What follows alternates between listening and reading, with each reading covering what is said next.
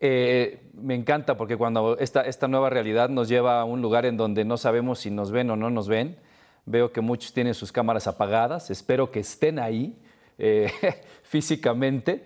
Eh, sin embargo, va a haber ciertos momentos en donde yo deje de compartir la pantalla y te diga, vámonos a vista galería. Yo los puedo ver a todos, entonces yo sabré cuando alguien no está con su cámara prendida y de manera bien concreta voy a preguntar, a ver Fernanda, ¿estás por ahí? Platícanos. Y si de repente vemos que la cámara no se prende, pues es que evidentemente Fernanda solamente está conectada, pero no anda por ahí cerca, eh, porque decidió hacer otras cosas. Y yo creo que parte de lo que vamos a ver en la charla del día de hoy tiene que ver precisamente con eso. ¿Cómo, cómo gestionamos o administramos tiempo? Y lo voy a colocar entre comillas, porque de entrada semánticamente lo, lo, manejamos mal. La gente, el tiempo no se administra.